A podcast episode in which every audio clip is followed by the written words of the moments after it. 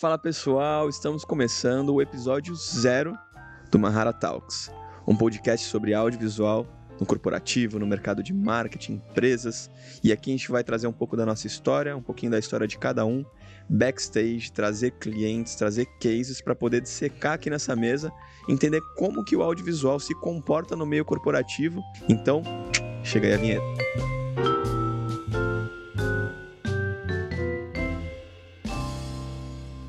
E aí hoje nós estamos com Du Oliveira, Salve. diretor de fotografia da Mahara. Hoje já faz um bom tempo que está com a gente. E aí eu queria primeiramente ouvir um pouquinho sobre que você contasse um pouquinho para a galera, pessoal aí que está assistindo a gente, um pouquinho da tua história. Como você começou, né? A gente basicamente está há muito tempo junto aí no audiovisual. Queria entender um pouquinho e, e que a galera pudesse saber um pouquinho da tua história, hein? Bom, pra quem não me conhece, sou do Oliveira, né? Sou filmmaker da Mahara atualmente, mas já tô no audiovisual, cara, há mais ou menos 12 para 13 anos, né? Eu iniciei ele em 2012, né? Teve até aquele boom ali do, do audiovisual em eventos sociais, né? Muito casamento bombando. Aniversário, é, isso, fotografia. foi um debutante. É, foi aquele boom das câmeras é, é, digitais, né, que vieram em alta para facilitar e até é, democratizar mais o mercado, né? E eu entrei naquele momento ali e tal, mas como um, um admirador já da arte antes de entrar na, na área, né? Eu sempre fui, fui muito curioso, né, em, em mexer em câmera, né? isso desde criança, desde quando era criancinha, com 8, 10 anos, né? Minha família eh, fazia festinha né, de, de família e tal, e, e aí na hora da foto eu vi que minhas minhas irmãs mais, mais velhas, elas tiravam foto e tipo, cortavam a cabeça, botavam o dedo na, na lente, assim. Normal. E assim, é, entregando um pouco a minha idade, né? Isso na época do filme, né? então, a hora que eles iam lá e faziam aquela revelação e via só foto falhada, foto com flash no dedo, botando a cabeça. Aquele flare é, vermelho, porque o dedo ficou pertinho do Clássico, flash né? é. E eu falei, meu, por que você não segura a câmera um pouquinho mais pra cima pra, pra, não, pra, pra não cortar a cabeça? Tira os dedos da frente, sabe? Segura mesmo. E eu, criança, né? já tinha essa, essa noção, talvez, tipo, natural minha ali, né? Aí eu sempre eh, pedia pra tirar as fotos. Ah, não, não, daí que eu tiro. Tirava, tá? nossa, que lindas fotos, tal, parabéns, o quê. E até então, para mim, era algo eh, normal, né?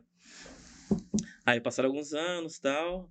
Aí eu tive uma câmera Sony Cybershot, que na verdade não era minha, era da minha namorada na época, né? É, eu sempre pegava para poder tirar foto, fazer vídeo até, mais como é, entusiasta, né? Não era profissional nisso nem nada, né? E realmente saíam fotos tipo diferentes, né? Já tinha um ângulo um pouquinho melhor, uma fotografia melhor. E eu não sabia que, que eram boas assim, né? Aí teve um ano, acho que foi em 2011 mais ou menos, eu fui demitido do, do meu emprego, né? E fiquei aquele tempinho ali de seguro-desemprego, meio que eu Tu trampava com o quê? Nessa época eu trabalhava na CPFL como marcador de luz, fazia leitura de relógio de luz. Caramba. Algo que, tipo assim, só fazia só pela grana, porque, né? É, não tinha nenhuma, nenhuma formação, nem nada, então o que aparecia eu pegava, pra poder pagar as contas, né? Isso aí não tem como, né? Os boletos não param. Não para, cara. Já tinha moto para pagar, já tinha parcela, já tinha um, um, um, um financiamento ali, né? Então eu tinha que trabalhar. Então o que aparecia eu fazia. E nunca tava feliz, né? Desde o começo. Sempre falava, meu, eu não nasci para isso. Eu queria fazer algo, sei lá, que talvez fosse do meu propósito, ou que algo grande, pô, ficar só trabalhando para pagar conta, cara. Né, tava triste e tal, infeliz, mas tava indo, porque era o que, era, era o que tinha. Que ano É, que era isso aí, mais ou menos? Era.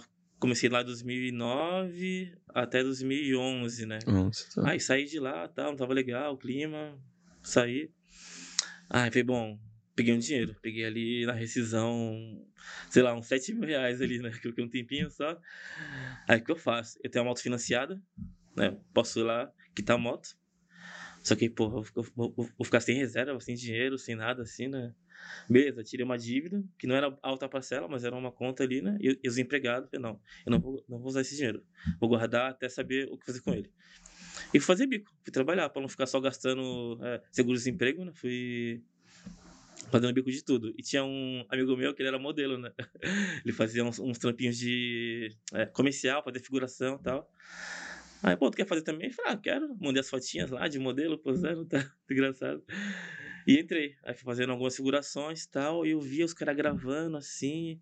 Olha aquelas câmeras ali e tal, aquela lente, aquela luz, grua, né? Eu, meu, que legal. Eu comecei a me encantar mais pelo outro lado das, das, câmeras e não pelo lado de ser modelo, de ser artista ali, né? Sempre gostei mais de ficar ali vendo os caras gravando, vendo o monitor e tal, muito engraçado.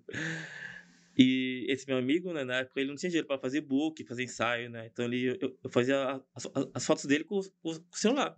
Celular, com câmerazinha e tal. Que celular que era na época, mais ou menos? Nossa, cara, na época era aquele Samsung Pocket. antigo e um tal. megapixel. É, tinha algum da Samsung que era, que era melhorzinho, até assim, alguns outros e tal. E de câmera Cybershot, Sony, né? Dava um zoom, fazia um, uma luz legal ali, num, num pôr do sol, já tinha essa noção de que a luz era mais bonita, não, não sabia porquê, né? E aí, fui tirando fotos dele e ele falou, meu, é mó bom tirar foto, né? Por que você não vira fotógrafo? Eu, nossa, pode que eu acho que eu já era, né? É, sempre fui, já, já tinha alguma, talvez uma vocação para aquilo tal, nunca tinha, nunca tinha percebido. Para mim era algo natural e tal. E aí eu falei, nossa, que legal. E aí, pô, eu tenho um dinheirinho guardado, hein? Aí agora veio a ideia de. Aí juntou tudo. A minha ideia de ter um propósito, de ter algo mais concreto, de fazer, né? algo que fosse mais importante. Não só, não só trabalhar em qualquer emprego para pagar as contas. Aí veio esse talento, talvez, nato ali que, que, eu já tinha e tinha um dinheiro guardado. falei, porra, agora? Achei. Isso era mais ou menos 2011 ali. Só que antes de entrar no mercado, tinha que, tinha que estudar antes, né? Tinha que saber é, qual câmera comprar, como é que fazia para trabalhar tal. Então, Fotometria, pelo menos o básico, né? Exatamente. É. Aí eu comecei a ver alguns canais no, no YouTube na época, né? Tinha Alain Lee, que fazia, falava sobre casamento, tinha muita coisa ali, né? O Américo, que fazia muita coisa. É, também. Quem, a galera que começou ali de, falando de audiovisual, ensinando no YouTube, uhum. não tinha muito, na verdade. Não, assim, com muito. profundidade, com base, com. Né? É, e era uma época onde estava começando ainda o boom do YouTube também, né? 2012, 2013 ali, né? Antes já tinha vindo um pouquinho os vlogs surgindo, e aí começou a vir uma parte educacional no YouTube, né? Mas legal. É engraçado que foi. A minha jornada também no início foi um pouco parecida. Uhum porque a minha avó, eu brincava mais com as câmeras analógicas que minha avó tinha. Oh, que legal. As 35mm, né? Padrão, assim, de, de que a gente compra os filmes da Kodak. Tem até algumas que ela guardou e aí tem, fica aqui em exposição na Mahara. Oh. Mas é, foi a mesma coisa. Comecei lá atrás, ter contato com fotografia, aí me desconectei disso, não tive essa jornada é ascendente, né? Você ir nos conectando até chegar ali e ter um curto período de espaço que você percebe, opa, já posso ir por aqui. Uhum. Basicamente, isso eu tinha 7, 8, 9 anos. Caramba. Aí salta isso até 2000 e até meus 16 para 17 anos, que eu comecei a atuar num, numa igreja na parte no setor de audiovisual, né? Não tinha, eu comecei a desenvolver, gravar a, as palestras, né, as pregações, finalizar em áudio, imprimir o CD, fazer o label do CD. É, é, é. E ali, com 17 para 18, fiz um curso na Tecnoponta de tecnologia audiovisual. Nossa. Que é um é, aqui em Santos. Fiz também fotografia na, na, oficina cultural Pagu, que é uma oficina aqui em Santos também, também gratuita, também, também fez. Né? É. tudo que é gratuito fazendo. Tudo, é, tudo que aparecia gratuito eu ia fazendo também, porque não tinha condição, né? Meus pais é, é, não tinham condição de de me dar esses é, conhecimentos extras, além do que eles já estavam me dando, que era formação em técnico em instrumentação industrial, que hoje é, é... E aí eu fui exercer. Com 18 anos eu fui para o mercado industrial, trabalhei um ano na, na Petrobras com terceirizadas, né, em, na, em Cubatão, na IPBC, e em Paulínia fiquei seis meses lá também. Caramba, legal. Porque até então, né, meus pais tinham aquela visão de, meu, você precisa de um trampo concreto, concreto né? fixo, salário ah, todo mês e tal. Sim. Tem que segurança, né? Então, paralelo, o audiovisual eu exercia na, nessa igreja. Além disso, também a gente produzia com um grupo de amigos outras coisas, materiais extras, fora da igreja, mas de acordo com a nossa filosofia que a gente acreditava na época. Então a gente começou um canal no YouTube que se chamava Na Contramão. E aí eu comecei editando no, no Movie Maker, fazendo os, é, aí, pô, descobri o Sony Vegas, né, craqueado, aí foi pro Sony Vegas. É, mais para frente só conheço o Premiere, os pacotes da, da Adobe, quando você começa a entender a integração dos Uhum, softwares, né, dos aplicativos. E aí, então é bem parecido, né? Tive um contato lá atrás e aí passou um ano na indústria, eu gostava muito de eletrônica, né? Mexia muito com isso, mas eu não gostei do ambiente. O ambiente industrial, ele é muito tóxico, né, no geral. E ainda tinha um leve trauma que um amigo meu na, no ensino fundamental 2 lá eh, perdeu um pai que, eh, no, num vazamento de gás na Petrobras. Isso mexia cara. comigo, é. Eu falei, caramba, eu vou trabalhar, vou, né, na época queria um dia construir uma família, vou construir uma família e ao mesmo tempo vou ficar trabalhando num ambiente do qual eu aumento as minhas chances de não voltar para casa. É, de não chegar a fazer a família. Exa ou às fazer vezes- a família e não voltar pra casa. Exatamente. E aí ali é, acabou o contrato em Paulínia, queriam me mandar para Recife, eu falei que eu não queria ir. E aí nisso a empresa me mandou embora e com isso eu peguei uma quitação, Uhum. comprei uma câmera, né? E aí comecei da mesma forma, né? Aí o meu lance eu peguei fazendo os aniversários ah, e os casamentos na igreja. Então, como eu já era conhecido no setor audiovisual, comecei a pegar essa demanda que tinha lá. Legal. É, então, você vê, é bem, Uhum, É bem parecido. bem assim. parecido. Show, cara. E aí, depois Mais que ou menos que ano que tu começou, assim, a fazer esses trabalhos, assim? Ah, são 14 anos, né? Então, tô com. É, não vou falar. Então, foi mais ou menos. Eu comecei a fazer esses 10, trabalhos na 11. igreja com 17. 17 anos, né? Então, é, são 14 anos, entreguei minha idade aí.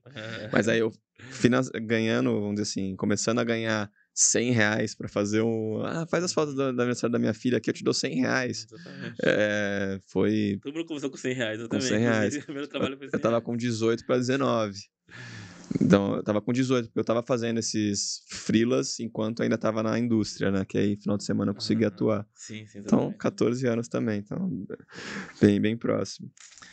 E, pô, e nessa jornada, conforme você foi avançando, né? Construindo o teu, teu caminho no audiovisual, o que, que você foi sentindo que você tinha mais afinidade? Porque a gente sabe que a fotografia, né? Que foi por onde você começou, Uhum. por onde eu comecei, ela abre vários caminhos, né? Desde nichos, então, é, casamentos, aniversários infantis, né? Os eventos sociais, a parte de moda, né? Então, fotografar, é, como chama, modelos, é, enfim. E você consegue também até para fotografar produtos de empresa, é, até fazer fotos corporativas. Eu sei que ainda desconectado do meio corporativo, só fazendo tudo que aparece, que é Uhum, basicamente assim que a gente começa. Mas como você foi encontrando a tua afinidade? Quais eram os setores que você tinha mais afinidade? Quais eram a- as técnicas e, e, é, de fotografia que você tinha mais afinidade? E como da fotografia você foi para a direção de fotografia, né? Para filmagem, para cinegrafia? Uhum. Então, no começo ali, como eu falei, eu comprei minha câmera, né? E fiquei meio perdido, né? Mano, o que eu faço agora, né? Qual que era a É, câmera que você comprou? A primeira câmera foi uma Nikon, Nikon D3200 vermelha, Ferrari. Mas por que uma câmera vermelha? Porque era mais barata, ninguém queria. então, Mercado Livre lá, meu, câmera de, de foto mais barata e tal. Pô, a, a minha, a minha câmera a primeira que eu comprei foi a T5i, mas eu procurei muito, muito a T4i, Ó, porque tinha acabado de lançar a T5i, eu falei, bom, a T4i vai estar mais barato, tá né? barato. Mas já não tinha mais mercado, aqui não tirou antes Caramba. e depois lançou a T5i, né? Enfim, Eu fui ter Canon bem depois, mas... E por que Nikon? Do que Nikon e tal? fotos. Porque eu só conhecia, é, na época, três pessoas que, que eram da área. E as três eram fotógrafos e os três usavam Nikon. Então, essa era a minha referência. Então, Nikon é a melhor, Nikon é isso e tal. Até que pra, pra foto eu gosto muito das cores da Nikon. Até hoje. Né? Incri- Acho incríveis. Então, fui lá, né? é, peguei minha, minha, minha, minha, Nikon ia no YouTube pra estudar, pra treinar e tal. Aprender. E o mais importante, fui praticar. Acho que nem louco, assim. E eu saía na rua, ia no teatro, tinha uma peça rolando lá, uma peça uma dança lá, um- alguma apresentação. Entrava lá, pedia, né? "Ô, deixa, deixa, eu tirar foto aí e tal, de graça. Ia lá, fazia as fotos, no final do evento, entregava meu, meu cartão de visita. Com a minha página do Facebook, que inclu- inclusive tá lá até hoje. Aí é pra, pra Palmares, tá tendo evento de skate. Fazer foto, não, galera, peguei meu cartão, tá, não sei o que lá. Ia pra um show na praia, tirar a foto da galera, então, galera, pegar aqui e tal. E fui me divulgando, fazendo minhas fotos e fui praticando. Porque eu não tinha cliente ainda, mas eu precisava ser bom. Isso sabia. E isso rolando meu seguro-desemprego, né? Eu ali, tipo, é, ainda recebendo. Peguei a minha rescisão, gastei, comprei câmera, é, notebook, comprei um celular para poder falar com os clientes né, de forma remota, não, só em casa tá? Fiz o basicão ali, né? O PC era um, era um notebook da Positivo i3, basicão, 6 GB de memória ali, dá só pra fazer o básico mesmo. Eu fui me virando, cara. É, instalei na época o Lightroom pirata. na época. Mas depois eu. eu Quem peguei, nunca? É, no começo a gente tá duro, a gente quer se virar É. e não tinha como, né? Hoje, galera, a gente tem os pacotes pagos aqui, tá? É importante, porque as integrações, tudo. E a responsabilidade também, né, com os materiais, né? Então, Exatamente. aqui na empresa a gente tem que atuar com tudo listo. Exatamente. Inclusive, ele tem o dele da empresa e eu tenho o meu pessoal, pra não, me, pra não vincular nada da empresa, tá tudo, tudo, tudo certo, tudo arrumadinho. Tudo clean. Aí comecei e tal, a fazer foto assim, mais pra treinar e, e- e fui postando. Aí minha vizinha, pô, você tira foto? Tá? Sim, sim, sou, sou, sou fotógrafo já, tá? Isso com uns dois meses ali, né, com a, com a, com a, câmera. Então, minha netinha vai fazer aniversário e tal. Você tira foto nossa? Ela fala, ah, claro, tiro. É quanto? Ah, 100 reais. o clássico 100 reais, né, de iniciante. né? Claro, cenzão. Só pra não. Meu primeiro casamento eu ganhei, eu ganhei 100 reais e perdi os 100 reais. Pô, sério? É. Isso. Foi incrível. Depois fala essa história aí pra gente saber como é que foi. Aí fui lá, fiz. Ficaram boas fotos até pela primeira vez que eu tirei fotos na vida, assim, né? De um evento. E eu fui bonitinho. Uniformezinho. dizer, não uniforme, né? Uniforme de filmmaker, né? Tudo de preto, sem estampa, calça básica tal, tudo padrãozinho. É minha vizinha, amiga desde criança, ali, né? Não fiquei conversando, comendo, bebendo, assim. Tava lá como profissional. Tava, tava trabalhando. Mas por quê? Por quê? Do, ser era tua amiga? Tinha as pessoas ali vendo, eu trabalhando, que não sabiam que eu era vizinho dela desde criança ali. Então eu, eu tinha que passar uma postura de profissional. Desde, de- desde o começo. Então, e, e dali já peguei outro cliente, que já peguei outro cliente, e comecei a aumentar a rede ali, né, de clientes do, do audiovisual. Aí comecei ali e tal, aí fazendo alguns eventos tal, assim, aí, aí comecei a fazer freelance de casamento, porque era o que tava em alta ali na hora, né? Eu só queria treinar e praticar. Pra estar na hora de, eu pegar um evento grande, saber como funciona.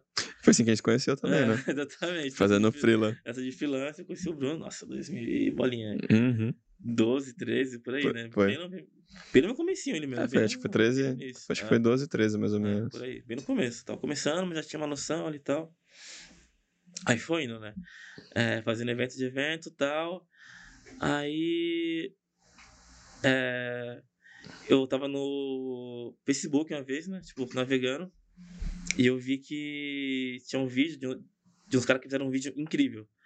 Dos caras da, na época da Atitude Riders, né? Lendários em Santos, né? Muito bons. E eles faziam um vídeo que era muito é, é, cinematográfico, com câmera fotográfica, né? Era uma 5D, era uma 6D. Eu falei, meu, a câmera é igual a minha, né? É uma DSLR e o cara faz um bagulho que parece de cinema. Eu, cara, que... que Como, como faz? como Onde encontra? né? É, Minha câmera faz isso também. É. Aí eu peguei minha, minha Nikonzinha, chamei meus amigos pra ir dançar na praia, pô, porque eu era da dança, né, uns anos atrás. fazia é, dança de rua, fazia breaking, né, e tal. Então eu chamei um- uns, uns b-boys, é, amigos meus, da, da Dynamic Breakers. Eu falei, galera, é o seguinte, eu quero fazer um vídeo, né, pra poder treinar, praticar, vocês topam? A gente vai lá no, é, no emissário, vocês dançam lá, eu gravo, edito, e vocês ganham um vídeo de graça aí. Pô, bora, demorou, vambora. Peguei a câmera e fui fazer, tal. Fui lá, fiz, fiz, tal, gravei. Aí, pô, agora eu tenho que editar, né? Onde que eu vou editar? Porque aquele Movie Maker da Apple já tava já bem escasso, bem... Aí eu instalei o Vegas. Primeiro Vegas da, da vida e tal. Tinha uma noção leve aí, ali e tal, editei e joguei no YouTube, no Facebook. Meu, Tipo, explodiu o vídeo, assim, né? Entre a galera da, da dança ali, meu, como assim? O bagulho ficou incrível e tal. Sério, né? Primeiro vídeo da vida, né? E uma, uma mulher que eu, que eu tinha na- nas minhas redes, ela viu. Meu, você faz vídeo de, de casamento? Porque meu irmão vai casar e tal. Claro, faço, claro. Nunca fiz, claro. Faço. É. Só, só tinha feito um vídeo na vida. Faz, faço, óbvio, faço. Cobriu o valor lá tal, né? Sem 200. ter muita noção, né? Não era mais 100, era Eu joguei Um 200. pouquinho mais. Eu fui, na época, O primeiro vídeo que eu, que eu gravei, eu cobrei acho que 1.500 reais. Era Já comecei casamento, já, começou é, bem. casamento. Fechei lá, chamei os frila. Eu, então, é, onde que é o evento e tal, né? Em- Baré, onde que é e tal? Aí, São Paulo. Aí eu, ah, eu cobrei sem perguntar onde que era. eu tenho que gastar uma grana pra ir, pra voltar, eu não tinha feito essa conta. Eu... Beleza. Bom, enfim, esse evento eu só paguei Só geral. pagou é, geral. Eu não ganhei nada. Paguei os freelancers, paguei um editor, que que eu queria um, um editor bom na época. Eu fui lá, é, vi que era um cara bom no, no momento ali e tal. Chamei ele pra fazer o que eu queria, um trampo que, se assim, seria meu portfólio. Uhum. Eu sabia que naquele evento eu ia pegar outros clientes, então eu queria impressionar. Nossa, meu primeiro vídeo e tal, e ficou incrível. Legal. Aí fui, fiz o trampo e tal, e iniciei nessa vida de Casamentos. eventos sociais, Eventos casamento, sociais. né? Fazendo ensaio, fazendo gestante. Que no geral era, era o que trazia mais retorno, né? Porque Exatamente. normalmente esse setor, é, o a gente sempre conversa sobre isso, né? O setor social é, são dois tipos de, de investimentos diferentes, né? O social, ele tá muito vinculado ao sonho, Exato. né? Então, às vezes, o casamento. Casamento é uma vez só. Aniversário infantil, às vezes, depende de como os pais dão importância para aquela faixa etária específica, né? Mas o casamento é só um dia. Então, é, o apelo que você consegue fazer tendo um vídeo bacana, é, você consegue vender melhor. Ao mesmo tempo que, normalmente, o orçamento é bem escasso. Uhum. Porque não é só os profissionais de vídeo, de foto. É, é comida, é espaço, é cerimonialista, é roupa. Então, sempre lá atrás eu tinha uma, uma dificuldade na negociação com. Acho que provavelmente você deve ter tido também, né? De negociar, porque sempre assim. A gente começou, mas sempre tinha alguém que estava começando. Ia Exatamente. cobrar mais barato. Exatamente. Aí você tinha que mostrar, não, mas o meu vídeo é assim, assim, assado. Como você faz isso sem ter um vídeo de casamento? Tem que ter portfólio, tem que mostrar. Aí você tem que "Ó, ter a- o meu é assim, ó. É a lábia, o É. portfólio de outras coisas. Aí você vai pela linguagem, não, mas a minha linguagem ela é mais aqui, ó, tá vendo? Eu trabalho. É, eu tal, trabalho mais a cor, a edição Já aqui. tinha slider já, tu já tinha um movimento. O Os movimento, caras é. só, só tripé, e o meu tinha movimento desde o primeiro vídeo. né? Isso, ó. Não, mas o filme que o cara entrega é uma hora e meia. Mas, pô, mas tu assiste uma hora e meia, é mó chato. Uhum, O pessoal fica com a câmera na, no- na cara do, do, do convidado ali que tá com uma coxinha na boca. Exatamente. Eu faço um vídeo mais dinâmico, dos melhores momentos, né? tal, Exatamente. Pô, e aí é legal que, cara, é, também segui essa jornada, fui pro casamento. Eu só não, o meu primeiro casamento não foi pago, eu trabalhava como freelas, né, para algumas empresas aqui da região. E meu primeiro casamento, eu cheguei para um casal de amigos lá da que eu conhecia do, dos círculos de amizade da, da igreja. Eles iam casar e eu já tinha uma preocupação de não tirar trampo de outra pessoa por questão de grana. Então, a pessoa tá recebendo um orçamento lá e eu chego, ah, não, eu cobro a metade do preço. Eu não- nunca gostei desse, desse formato, né? Acho que não é a forma que eu gosto de atuar. E aí eu perguntei, vocês já fecharam filmagem? Porque eu queria migrar para filmagem, fotografia eu já fazia. Só que como você vende um filme sem ter filme? E ela falou, não, não temos orçamento. Aí eu falei, opa, é a oportunidade, não vou tirar o trampo de ninguém. Falei, ó. Eu tenho uma proposta, é, eu gostaria de fazer o filme de vocês. Aí tem duas, dois formatos que a gente pode fazer. Um, eu entrego um trailer, trabalho sozinho lá, vocês não precisam pagar nada. E um outro, eu, eu chamo um freela, e aí vocês pagam só o freela. Pode ser? Ah, não temos mesmo orçamento, então tá bom. Então meu primeiro filme foi um teaser, um trailer sozinho. E aí fiz o que deu, com uma câmera. Portfólio, né? Então foi, o que- foi o que deu. E aí a edição eu trabalhei num é, um formato com, com mais narrativa, então captei o som da mesa da, da mesa de som. Obviamente veio com a música de fundo, eu É, tive é. que já começar a tratar e tentar reduzir isso para Uhum. colocar uma trilha por baixo, construir uma narrativa cinematográfica. E aí foi esse trampo que chegou no final. Aí o noivo, né? Não mais noivo, né? Casado chegou pra mim e falou: Ó, Bruno, isso aqui é pra te ajudar aí pelos teus custos. Me deu 100 reais. Falei, pô, que legal, Pô, tá bom. ganhei né? 100 reais, já não ganha nada, né? É, Não? Caramba, mano. Aí, beleza. No dia seguinte, cadê os 100 reais? Perdi os 100 reais. Então, Perdeu? perdi os 100 reais. Tipo, perdeu? Perdi. Ah, Provavelmente eu coloquei no bolso de trás da calça. tipo, já fui mais social, né? Mais Uhum. bonitinho, né? Aquela Sim, questão, sim, né? Padrão. É ser profissional. Profissional, porque outras pessoas vão te ver trabalhando, né? Então você tem que se preocupar com o que o outro tá vendo ou pensando E tem até aquela, aquela questão, né? É, às vezes o cliente que, que tá te contratando não tem muito orçamento, que a gente falou. ele é um tipo, funcionário de uma, de uma empresa, ele trabalha ali, ganha um mínimo ali, tá, para poder viver. Porém, às vezes ele chama um amigo que é de uma empresa tal, que é empresário, que é não sei o quê, chama o chefe, chama a gerência. Sempre tem. E eles vão estar te vendo. E sem convidado sempre tem alguém que, vendo, que ajuda a tomar uma decisão numa empresa para vender algum vídeo institucional, ou alguém que vai casar. A maioria dos meus casamentos é, foram todos na época indicação. A maioria. Exatamente, exatamente. Pouquíssimos eu, eu vendi. Tu faz um, se é. faz bem, se atende é bem, entrega bem no prazo é. e um vídeo lindo tal, mas ah, E na época, é, aqui em Santos tava, ainda era aquele compilado de cenas com uma música de fundo, uhum. né? E aí eu consumia muito conteúdo do, dos gringos que produziam com DSLR e começaram esse movimento dos filmes mesmo de casamento, nessa né? cinematografia. E aí eu trouxe isso para cá, então era um diferencial. Porque aí chegava para mim, ah, o fulano, né? Não vou falar nomes aqui, o fulano faz vídeo e o vídeo deles é mais barato. Eu falo, pô, mas é um vídeo desse?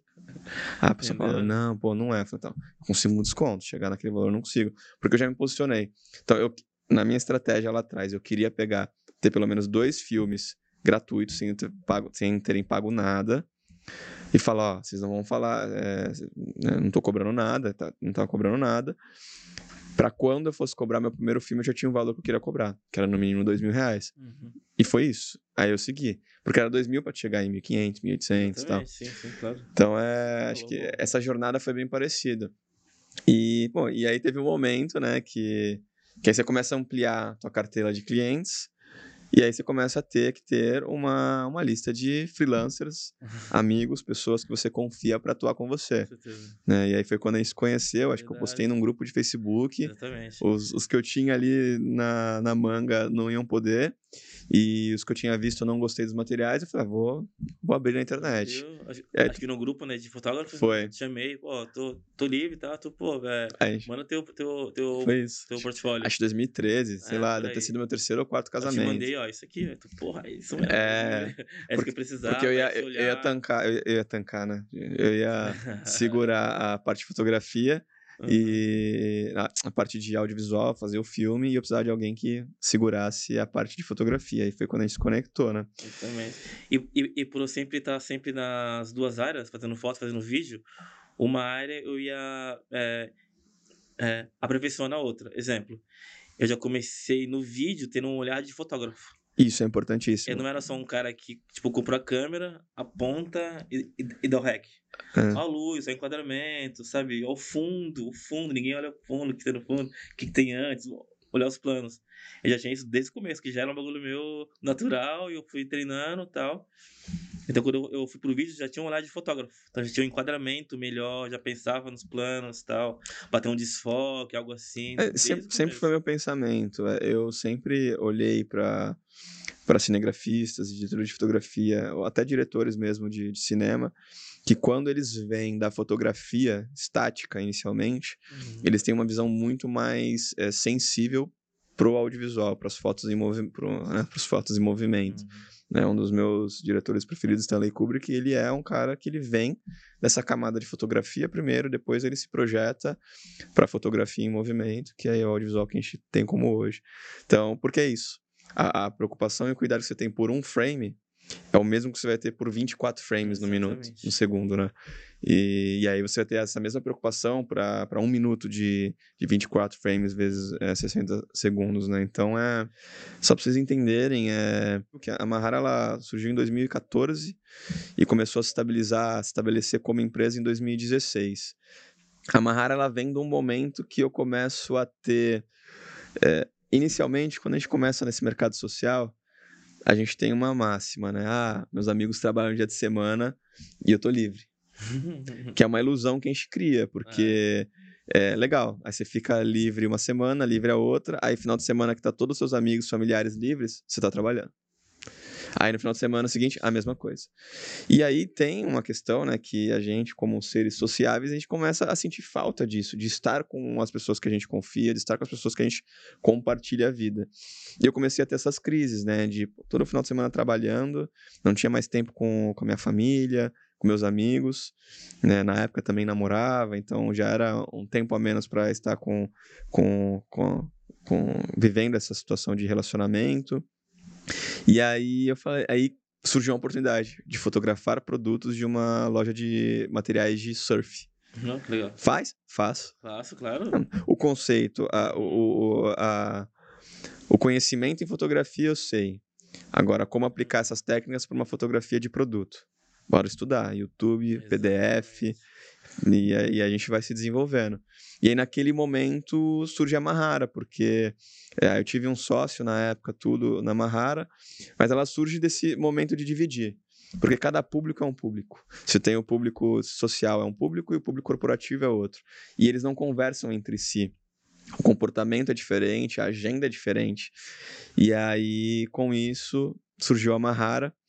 E basicamente o que, que eu fiz foi trazer toda a, a equipe e o time que já atuava de freelancer na parte de casamentos uhum. para minha carteira de freelancers na Mahara. E aí foi quando o Du começou a atuar com a Mahara, né? Eu tive muita dificuldade em, em, em trabalhar em empregos convencionais, porque é sempre monótono, sempre a mesma coisa, todo dia fazendo a mesma coisa. Então, estando aqui na Mahara, tipo, cada dia é uma surpresa, cada dia é incrível, cada dia é uma, um, um aprendizado, né? É, é diferente de um dia para se aperfeiçoar, que cada dia é um é um trampo diferente, né? Diferente do totalmente diferente do osso, tal. Eu acho isso maravilhoso, cara.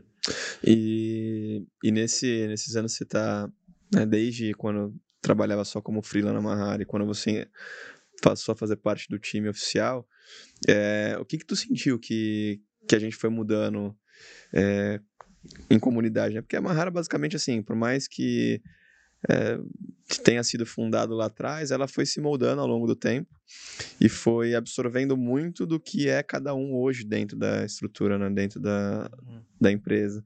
Todas as mudanças que foram acontecendo é, foram coisas que não só eu fui identificando, né? Foram clientes que foram trazendo algumas situações, a gente sempre foi muito aberto a ouvir muito feedback. Acho que o fato da Mahara ter chegado onde chegou é porque a gente, em conjunto, como comunidade, a gente ama feedback. A gente uhum. quer feedback, a gente quer reunião de feedback, a gente quer saber o que a gente pode melhorar. Ah, porque, assim, uma coisa é o que a gente olha, a gente percebe que a gente pode melhorar, mediante o que a gente estuda, o que a gente consome de referência. Mas outra coisa é a leitura de uma terceira pessoa em relação ao nosso material audiovisual, do que ele acha que a gente pode melhorar. Então, com isso, a gente foi melhorando o áudio, foi melhorando a forma de captar, forma de dirigir, é, equipamento de edição. E aí trocamos cadeira do escritório, né? Ah, é, putz, Bruno, a gente teve um momento que eu tô sentindo dor nas costas. Pô, será que é a cadeira? Não sei. Aí, aí a gente começou a atender a DX, uhum. a DX Racer, né? Uma das maiores marcas de, de cadeira gamer. Aliás, a principal, a primeira, né? A pioneira. E a gente adquiriu cadeiras gamers para todos os editores, para não só os editores, mas para todo o time é, de escritório da Mahara. Até pegar para mim, inclusive. É, é verdade, eu também peguei uma para ele. E assim, e as dores de, nas costas pararam. Então você vê, é, ai nossa, tem que comprar uma cadeira cara. Não é isso, mas é, existem situações que são importantes, né? Ah, nossa, a, o, a câmera já não está entregando algo que a outra câmera nova entrega. A gente foi. Então, basicamente, o time foi sempre conversando né? A gente meio que se enxerga como uma família e vai conversando entre si para poder ver sempre o que pode melhorar, né? Porque vai ter dias que terão dias que a gente vai trabalhar num vídeo que é um vídeo mais massivo, que é uma coisa, às vezes, um pouco mais administrativa. Às vezes até pode pairar é, um vídeo mais chato de editar ou de produzir, porque é uma coisa extremamente burocrática, ou um assunto que talvez a gente não, é, não, não, tem, se conecte, né? não se conecte, não tenha uma familiaridade, né? É, então isso acontece. Para isso a gente tem que estar com a nossa mente boa, tem que estar com a mente tranquila. Então, clima, cadeira boa, vários espaços para trabalhar, né? Você pode trabalhar num puff, na tua própria cadeira, cafezinho, mocatino, fruta, a gente agora tem uma, uma máquina de pipoca aqui no escritório, então. Matheus ama, né? É, Matheus é, é, o viciado da pipoca. Pipoqueiro. Matheus é nosso editor, galera. Um doce. E, e aí, acho que é isso. E a terceira coisa é o coração, né? As pessoas que estão aqui dentro, elas têm que estar alinhadas, é, não necessariamente com o propósito de aonde querem chegar um dia na vida. Porque às vezes a Mahara ela pode ser realmente só uma parte da jornada, e eu entendo que isso. Que seja boa, né? Que seja que, uma parte boa da sua vida. Que essa parte seja uma parte boa, que você conviva com pessoas que são agradáveis ao teu círculo e que tenha alinhado pelo menos com a tua paixão, né? Coisas que você gosta de fazer, que você ama fazer. Né? A gente sempre conversa sobre isso. A gente, galera, a gente trabalha com vídeo. A gente não tá todo dia sentado num escritório é, preenchendo planilha todo dia. Eu faço isso, mas não é todo dia, né? Eu tenho as planilhas de controle do, dos clientes, aí eu tenho a, a gente tem reuniões de financeiro, de estratégia, tudo mas não é sempre. A maioria das vezes eu estou lendo um roteiro, estou desenvolvendo um roteiro, estou conversando com o Igor sobre um novo roteiro, com a Mari sobre o branding da Mahara, com o Du sobre um novo projeto, com a equipe de edição sobre vamos melhorar essa edição, vamos, é, vamos pegar alguma referência nova, pô, ficou muito massa essa edição. A gente trabalha com vídeo. Então é uma coisa muito legal, é um playground. Né? E isso que é legal porque a gente leva isso para os sets de gravação. E tem que ser, porque às vezes um set é, uma, é, um, é um trabalho muito complexo. E eu não estou falando de não ser profissional na, no set, mas não ser chato. É, já, já, participei de muitos sets que tudo é chato. Controladinho, tudo Pessoas chatas, assim, que, que existe um cronograma para se seguir, uhum. mas é, eventualidades acontecem. E, e aí você não pode pesar o ambiente. Você não pode pesar, porque uma coisa é você ter uma conversa, beleza, segue a vida.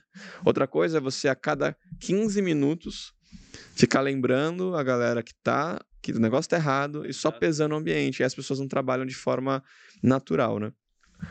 A nossa matéria-prima aqui na Mahara são histórias.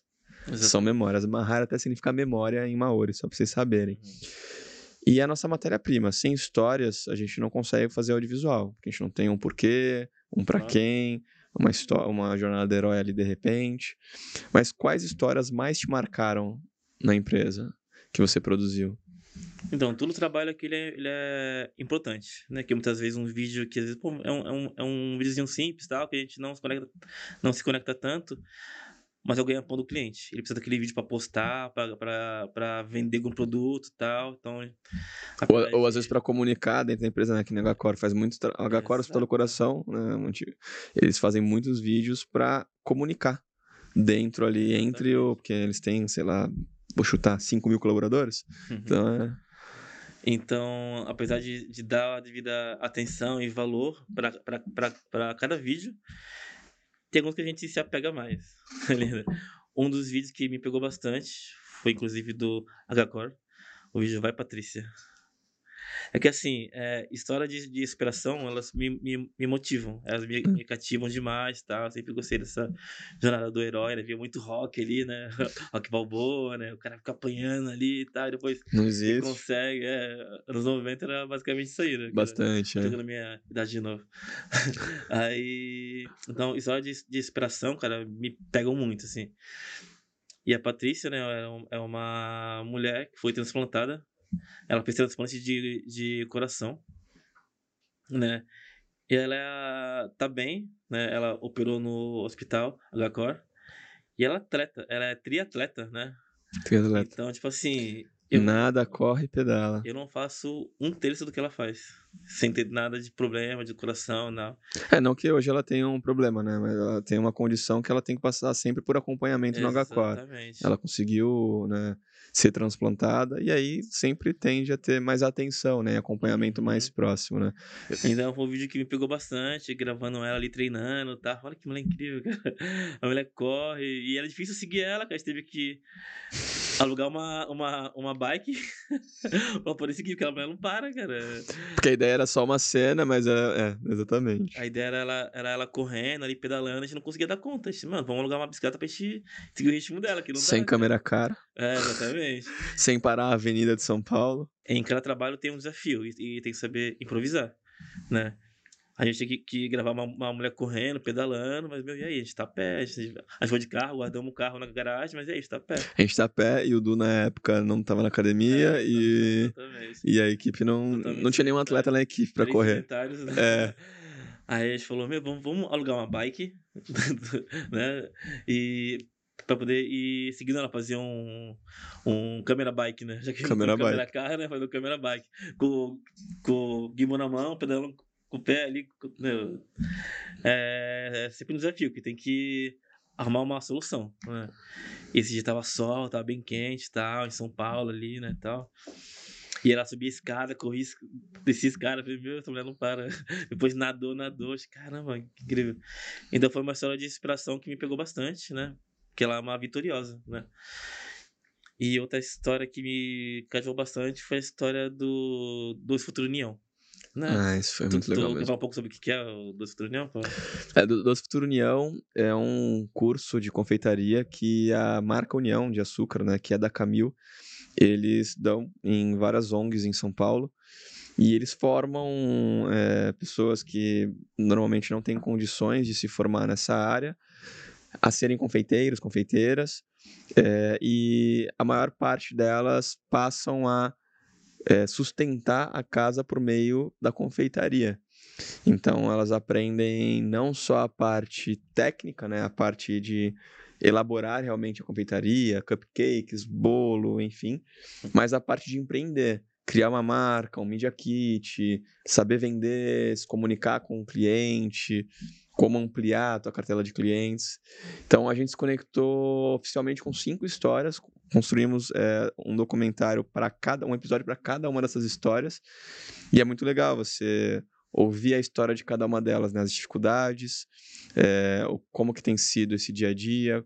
Então, tinha uma das entrevistadas, ela levava uma hora e me, uma hora e quarenta para chegar na ONG, porque São Paulo tem disso, né? São Paulo, tudo bem que não era o caso, mas ela morava bem distante da onde foi que foi em Diadema, se não me engano, é, esse curso, né?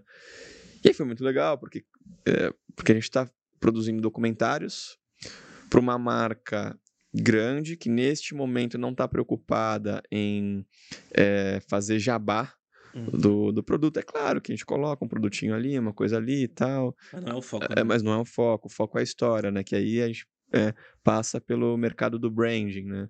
Você melhorar a, a sensação, você melhorar a, a, a imagem da tua marca para o mercado, né? O que, que você devolve para a sociedade?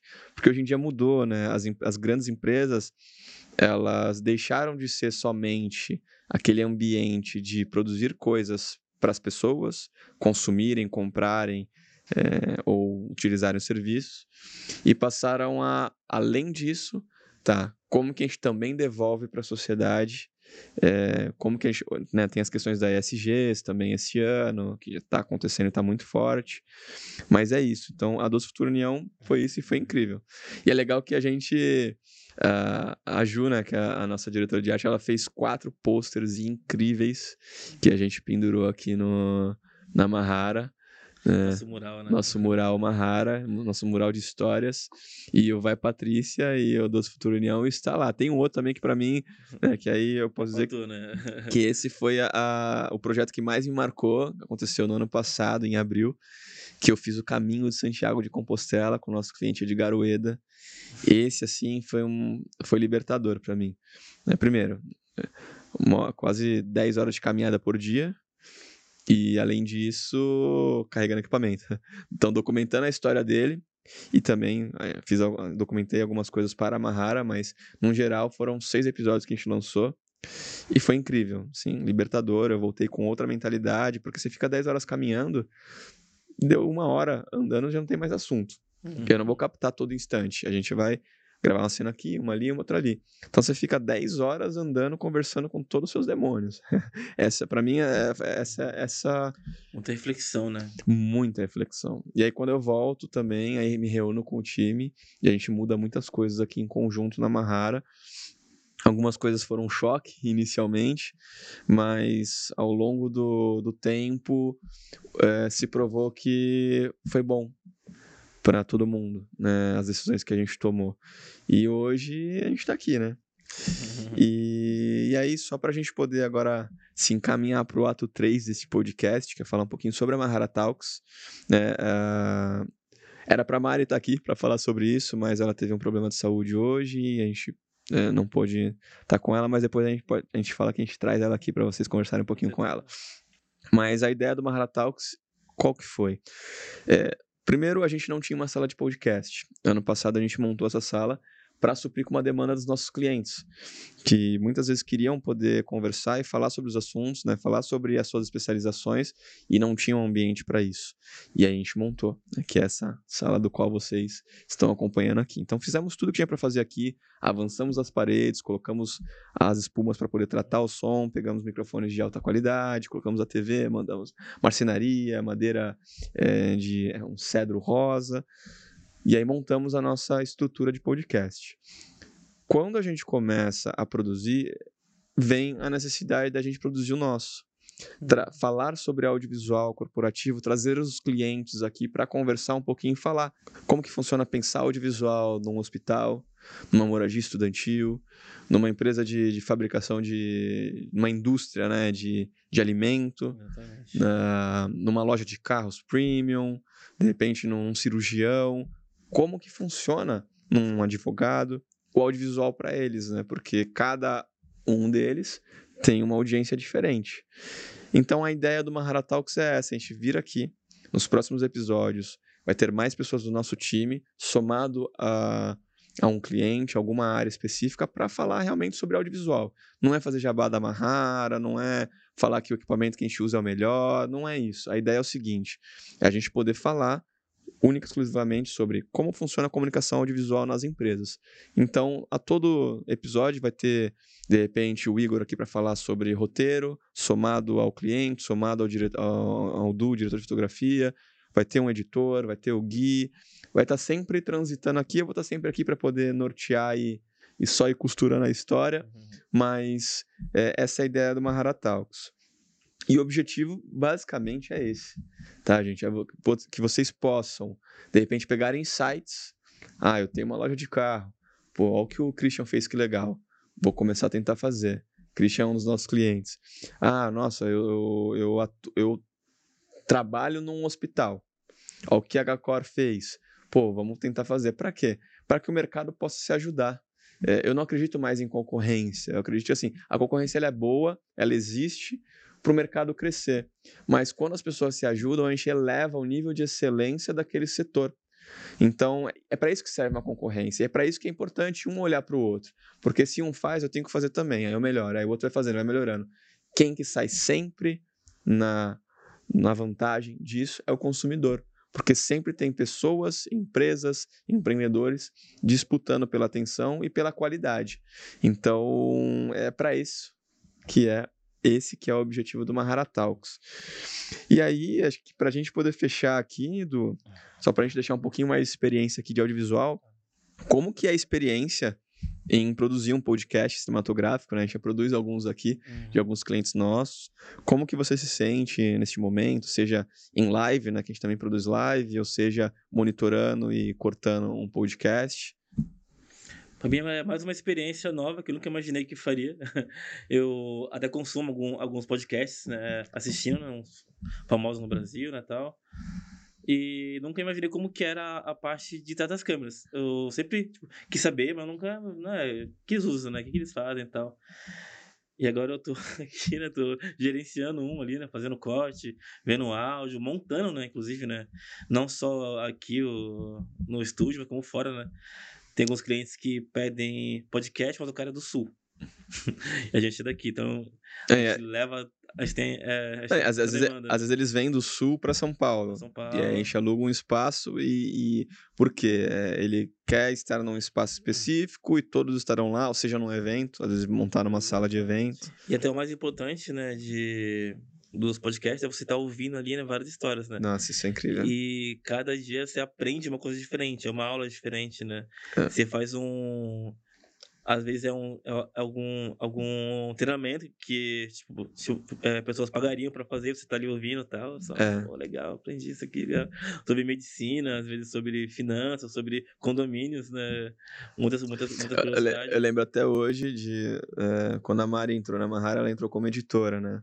Uhum. E, e ela estava editando uma cliente nossa que era a Fernanda Yamal. E ela era uma boleira, ela vendia cursos para ensinar outras mulheres a se tornarem boleiras e trabalhar em casa, ter mais tempo com a família, né? Esse era o público dela, né? Mulheres que eram casadas, que eh, trabalhavam muito tempo fora ou dependiam do marido e queriam ter mais tempo com os filhos. ela sabia muito bem quem era o público dela e ela falava para esses. E a Mari estava editando e ela editou uma receita de um bolo Romeu e Julieta, que era um bolo de milho Hum, com cobertura de cream cheese e goiabada. ô louco, que isso. Até fome agora. Deu fome. e ela fez e trouxe isso pro escritório, né? Que incrível. Acho que foi uma, uma, foi a maior inception do- da, da Mahara foi esse, assim, de, de a gente editar algo e, e poder consumir. Então, acho que é isso, a gente aprende muito, né? Pô, eu aprendi muito até hoje E sobre, leva pra vida, né? Exatamente. sobre comportamento. Pô, a gente já entrevistou, é, né? Os podcasts que já entrevistaram juízes, síndicos, mães, Políticos, lí- né? líderes políticos. Sim, é uma infinidade, não só aqui, mas as soluções de videoaulas, é. Então, a gente aprendeu muita coisa, né? aqui. Palestra também, né? Nossa, palestra é o que a gente mais aprende. É, mas legal. E, pô, Du, é, acho que pra gente encerrar aqui, né, deixa teu agradecimento aí, teu, teu recado para as pessoas, né, quais são as suas expectativas que você tem para continuidade desse projeto, né, e o que, que você almeja com que o audiovisual e que a Mahara se torne um dia ou possa chegar, né, o que, que a gente consiga, o que, que o audiovisual tem que se tornar um dia para ti, né, se ele já não é. Uhum. Bom, é, hoje em dia, para quem não sabe, o audiovisual é fundamental para todo mundo, né? Que quer vender, que quer empreender, que quer dar algum, algum treinamento. Meu, você tem que ser visto. Quem não é visto não é lembrado. Tem esse ditado aí, né? E você tem que ser visto. E, e tem pessoas que não, né? Uma, uma minoria ainda, mas ainda não entenderam ou não valorizam o, o poder disso, né? De você ser visto, né?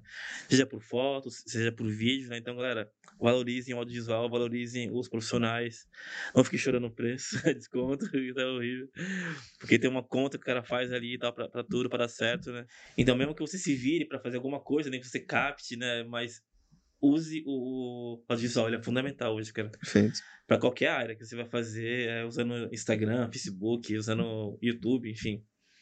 Ou no seu site, ou para vender algum curso privado tal. Então, assim, a audiovisual é, é fundamental e deem o, o devido valor a isso, né? E é algo que eu amo fazer, né? Minha, minha, minha paixão. É algo que se eu fosse milionário, eu faria de graça, assim, sabe? se eu precisasse pagar a conta, eu pagaria. Pensou a mesma coisa. cara. Saiu o resultado da Mega Sena no final do ano, né? Ah, O, o valor lá que tinha, que era 200 milhões, uma coisa assim. 500, né? 500 Sim, milhões. Sei lá, Eu surreal. falei, meu Deus, o que, que eu faço com isso? Né? A única coisa que eu pensei é a seguinte: eu não quero parar de trabalhar. É, tipo, ia mudar o cenário, né? A gente não, não teria mais a necessidade de, de ter é, receita inicialmente, mas, é, mas audiovisual gravar um continua. documentário, alguma coisa assim, você vai Não. você gasta do bolso pra trabalhar, É, mas você é querer fazer algo que não se desse retorno financeiro, mas algum impacto na sociedade, por exemplo, um Sim. documentário importante, algum... mas esse é a área que eu vou. Isso é a parte da vida, certeza, que eu amo isso. Legal. Ah, legal. Então, pessoal, esse foi o episódio zero, o primeiro episódio aí da, da série Mahara Talks. Espero que a gente tenha conseguido alcançar nossas expectativas aí na mente de vocês, que vocês entendam que o audiovisual ele é importante e que nos próximos episódios vocês possam pegar insights com as empresas e, e amigos e clientes, especialistas que estarão aqui para falar de comunicação, de audiovisual, de empreendedorismo, de inovação, de inteligência. A inteligência artificial está aí. É, como você está usando isso na tua empresa? É, basicamente, boa parte dos nossos clientes já tem uma camada de IA dentro da sua empresa. É, então, entender isso, esse cenário, ele é importantíssimo para a gente continuar traçando e caminhando rumo ao futuro. E o futuro está perto, está bem perto. A gente vê a- os eventos de inovação que tiveram agora. né? Eu vi um óculos sensacional, não é bem um óculos, né? É um, um sei lá, um, né? uma faixa que você põe na testa com milhares de câmeras e ela vibra conforme você vai andando para pessoas que têm deficiência visual. Então, conforme ela vai andando sem a, a, a ben- a bengala, o guia, né? Não é bengala, desculpa. Sem o guia, é, vai vibrando na testa e te avisando, ó, aqui, nessa direção, tem um objeto. Aqui tem um objeto. E a pessoa Hum, então isso é muito legal, porque tem, é, tem um estudo que fala que tem poucos cães guias no mundo para a quantidade de pessoas com deficiência visual. Então é, é, é incrível. Inovação, ela, e ela vem cada vez mais rápido, né? Cada vez mais rápido. A gente tem diversos softwares que já utilizam IA para edição. Antigamente a gente fazia legenda na unha. Né? A gente fazia na unha, depois revisava na unha. Hoje a gente já tem softwares que faz a legenda automática, só que ainda assim precisa de revisão, né? O próprio Premiere a gente faz as legendas, a gente faz a revisão, e ainda assim, às vezes, tem algum detalhe ou outro que ainda precisa ser revisto por, é, por diversas Mas questões. facilitou. É, facilitou demais, demais, né? Isso às vezes é, é reduz orçamento, enfim. Uhum. Então tem muitas coisas, né? É, a pró próprio Photoshop agora tem o beta que você consegue recriar uma cena, mudar uma situação. Então assim, o mundo ele tá mudando. Se a, você não embarcar, se as empresas não embarcarem, é, vai ficar para trás. Audiovisual está presente desde antes dessa mudança de mundo até essa mudança que está acontecendo. Então, ela tem que existir. Seja você montando um time interno para cuidar do teu audiovisual, seja você montando um time interno para cuidar parcialmente do teu audiovisual e uma outra empresa cuidar da, do restante do, do, do teu material audiovisual, seja contratando uma produtora para cuidar do teu material audiovisual. Entenda, existem diversas empresas, diversos modelos de negócio.